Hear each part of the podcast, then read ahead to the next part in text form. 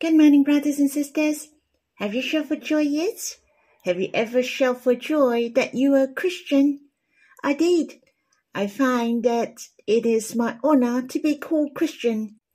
I belong to Christ whom I follow. It's really so precious. My life was so different since I knew him, though it doesn't mean my life will be very smooth since I believed Jesus.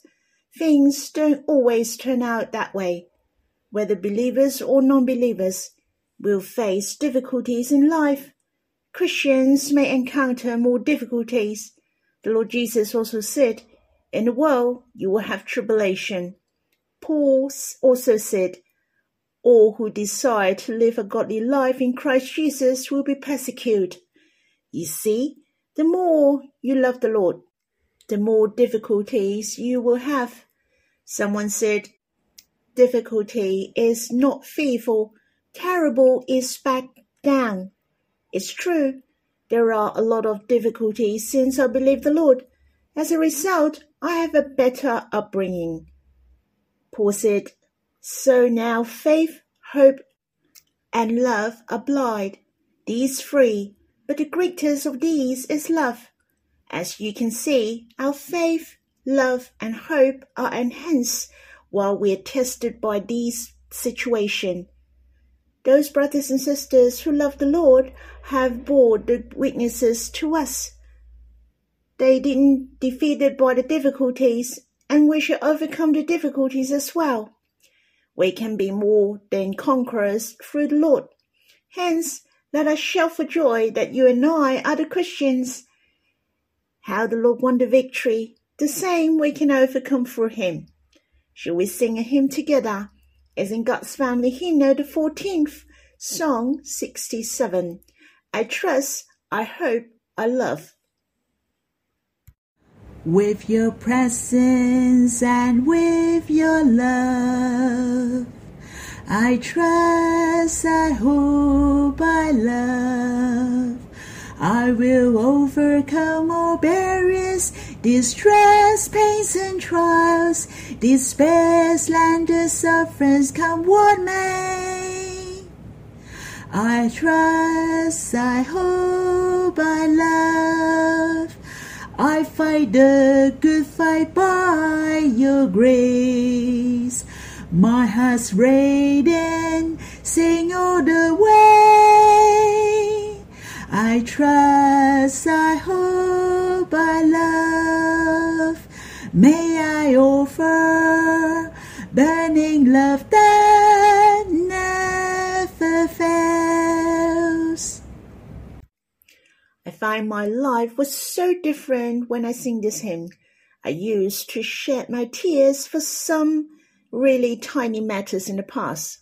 I was in sorrow, so pitiful, and even thought I was the most miserable one in the world. But once I believed the Lord, He has changed us, and we knew the Lord rules over all things. Our are full of hope. I'm sorrowful no more. I have learned to give thanks during unfavorable situation. I have learned to exercise my faith and learned to draw near the Lord. And my experience with the Lord and his closeness with me cannot even overcome all despair, slanders, and sufferings. I find it is very awesome. That's because we have the Lord who stay right beside us to strengthen us, just like what is said in the hymn. My heart's radiance sings all the way. I really treasure that I'm the Christian, the Christ whom we loved. We can offer our love to Him. I hope I can have the fullness of faith to overcome the difficulty one by one, to respond to the Lord's grace and affection to me. So we will sing with a heroic spirit. With your presence and with your love, I trust, I hope, I love. I will overcome all barriers, distress, pains, and trials, despair, slander, sufferings, come what may. I trust, I hope, I love. I fight the good fight by your grace. My heart's radiant, sing all the way.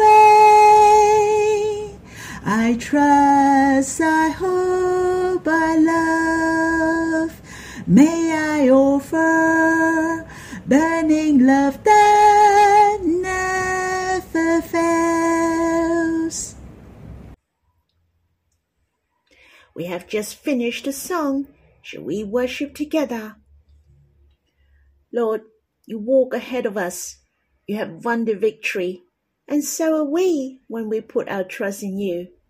Truly, there is nothing can separate us from your love. O oh Lord, we can follow you to the end by faith, love, and hope. O oh Lord, no matter how many storming waves in the way ahead, we can face all the challenges, for you are with us. We can be boastful that we can go through all the hardships storm and wave, it will turn out to be good at any situation with your presence.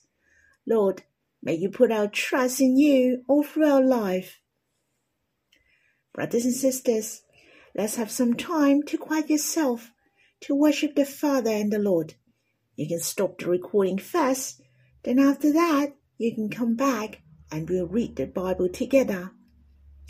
May the Lord bless you.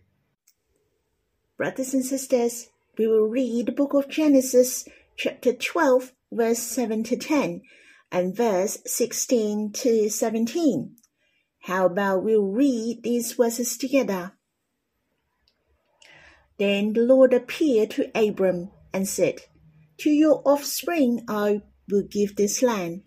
So he built there an altar to the Lord, who had appeared to him. From there he moved to the hill country on the east of Bethel, and pitched his tent with Bethel on the west and Ai on the east. And there he built an altar to the Lord and called upon the name of the Lord. And Abram journeyed on, still going towards the Negev. Now there was a famine in the land, so Abram went down to Egypt to sojourn there for the famine was severe in the land. Verse 16 And for her sake he dealt well with Abram, and he had sheep, oxen, male donkeys, male servants, female servants, female donkeys, and camels. But the Lord afflicted Pharaoh and his house with great plagues because of Sarai, Abram's wife. In the beginning of chapter 12, we can see God call upon Abram for the second time. In, in Acts, according to the apostle mentioned, God said to Abram to go from Ur at the first time, and in chapter 12 here was the second time of God's calling to depart from Haran. God promised him that he would make him of a great nation which meant it was a great number in people and in lands. His nation would be very glorious and has strong capability. Abram has no children at that time, but he believed the word of God. He departed Haran and went to the place where God commanded him to go. We have to appreciate the faith of Abram. I have shared my impression when I share chapter 11. Not only we appreciate, but we shall imitate the faith of Abram. And one of the things really teach us how to be more faithful toward God. You see, wherever Abram go, in fact, he didn't have the land of his own yet. Besides, he lived in tents and he built there an altar. What's that for? That's for him to give thanks to God for giving him the land to offer to God, for he knew that what God said and it will be done. Wherever Abram went, he would build an altar there, where he drew near God and inquire of God. In verse 8 mentioned, he called upon the name of the Lord. I believe every altar, every experience made him to know God deeper his name spoke of the character of God. The faith of Abraham was the result of his closeness with God. Brothers and sisters, I hope our different stage in life have many offerings, many altars, many close experience with God, to meet God face to face. All these heart to heart living with the Lord are so treasurable. We shall try to think like this, every altar which Abram built, in fact, he brought the heaven to the earth. He lived with God and walked with the Lord. He didn't feel difficult of his life in the tents, being a sojourner, for he felt like it's heaven on earth. Brothers and sisters, I hope this is how we build up our friendship with God and our faith to God. Abram became the friend of God. God didn't hide any secret from him, and so can we. All we have to do is to walk with the Lord every day as to live like in heaven on earth with him. You and I are the best friend of the Lord. Not to mention the Lord dwell in our hearts. We can be very close with the Lord to understand his heart most. Actually, heaven is on earth. Hallelujah. We can live joyously with Abba, the Lord, and the Holy Spirit every day. We are the most blessed Abram was called by God and depart Haran. He entered into the land of Canaan. He passed through Shechem and to Bethel, and he continued down to the south and went to Egypt and back, just like he walked in a circle. God showed him all the land of Canaan, where the place of his possession in the future. We should take notice of the place in the south where there was severe famine. Then Abram went to Egypt to sojourn there. The word sojourn has attracted me, but I must ask why Abram had to go to Egypt.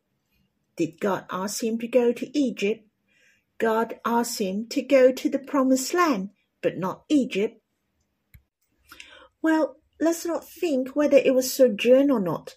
If it was not the will of God, then it was not right just to sojourn there. Man shall not find an excuse to violate the will of God or his guidance. I don't know my thinking is right or not, but I find Abram's decision of going down Egypt was not the will of the Lord. If we read it carefully, we will find they were not yet reached Egypt. Abram asked Sarai not to claim him as husband, for he was a beautiful woman in appearance. He would claim her as his sister, and he said to Sarai that his life may be spared for her sake. He regarded his wife as his sister for self-preservation. It may not exactly a lie, but the intention is bad for sure. He was so selfish and I believe God wouldn't like him to do so. But this was the weakness of Abram, and this was not the only time. He did the same just as self defending. When he went down to Egypt, just as what he expected, Sarai, who was at least sixty five years old, in fact, she was a beautiful woman in the eyes of the Egyptian, and this news reached to Pharaoh, and even Pharaoh fell for her. Hence, there were things happen as mentioned in verse 16 and 17. He wanted to take Sarai as wife and gave many properties to Abram. I didn't know Abram agreed or not, but before Pharaoh took Sarai as wife, and there was a big thing happened. The whole family of Pharaoh were in trouble. God struck Pharaoh and he knew there was something wrong. Then he asked Abram for what's going on. In fact, Abram was the troublemaker. Pharaoh found himself in a jam for Nini taking somebody's wife. I believe this Pharaoh was quite an upright man. He may fear God too. But no matter what, after all that, Pharaoh returned Sarai to Abram and sent them away out of Egypt. The whole story really attracts me. It's the heart of God. I find God is so kind. He really has mercy on Abram, who was as timid as a mouse. That's true. He got a lot of properties. But let's think was he happy? If he would be happy to gain a lot of properties, then he would not leave Ur and Haran. He was not that kind of person. He was not happy when he lost his wife, and he was fear of death. God was merciful to Abram. God reached out his hand to help him, not to encourage his weakness. Instead, he wanted to remind Abram to put his trust to God. Though Abram did the same the second time, but the mercy of God has not ceased. Through this incident, I can see man has witness, but it doesn't mean God will lose heart. The love of God will not cease. Abram was named as the father of faith in the end. He is the role model of every believer of the Lord. God see not his witness at one moment, but the faith of Abram towards God. Brothers and sisters, our faith may get weak for a moment, but do you know, when we continue to draw near the Lord and to trust in Him, keep on believing Him, we can turn things around every time. God will not forsake us. Through Abram, we can see the loving kindness of God will never change. We can also see God use the situation to bring Abram back to Canaan. I believe for what has happened, Abram also knew his weakness was revealed. He also knew well that he should not leave the promised land. He should stay in the land of Canaan, as God commanded him, and shouldn't go down to Egypt. If he stayed in Canaan and didn't go to Egypt, then things wouldn't happen, and God let him knew quickly that he was wrong through the situation. Through Pharaoh, Abram was forced to return to Canaan. So you can see God is so precious. The plan of God will be done. He will make sure that his word will be done. He is so faithful, and Abram had a big lesson to learn through this incident. And we can see clearly God used the situation we can be at ease and believe in Him. It is not necessary to experience the failure of Abram, but we take this as a lesson. All we have to know is to obey the word of God and do according to His will, and we will be blessed. It is so precious that God will make all things work together, and He is accountable of all things. Hence, we are walking within His will. Surely He is accountable for us. I like to worship and give thanks together. Lord, it's so precious. You know us and understand us well. Oh Lord, you know our weaknesses, but you didn't give up on us because of our weakness. Lord, we are your darling love forever. Thank you for bringing us back to you through people, events, and matters again and again. You are opening your arm wide for us so that we can enjoy fully your abundance and your love. Lord, may you help us to learn to have faith in you through Abraham. Let us see your name. You are the Lord. You are the first and the last. You are I am who I am. You are accountable for our life to the end. Lord, thank you.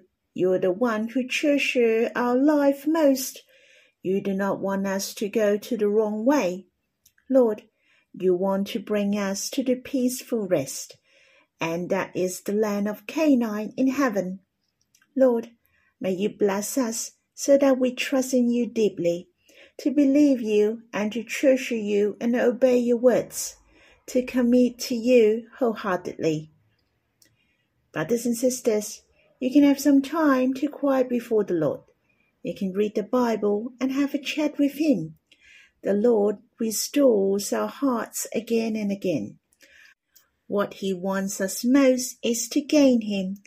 He will not give up. His love is unfailing. His love to us lasts forever. He is accountable for our life. We shall be at ease. May the Lord bless you.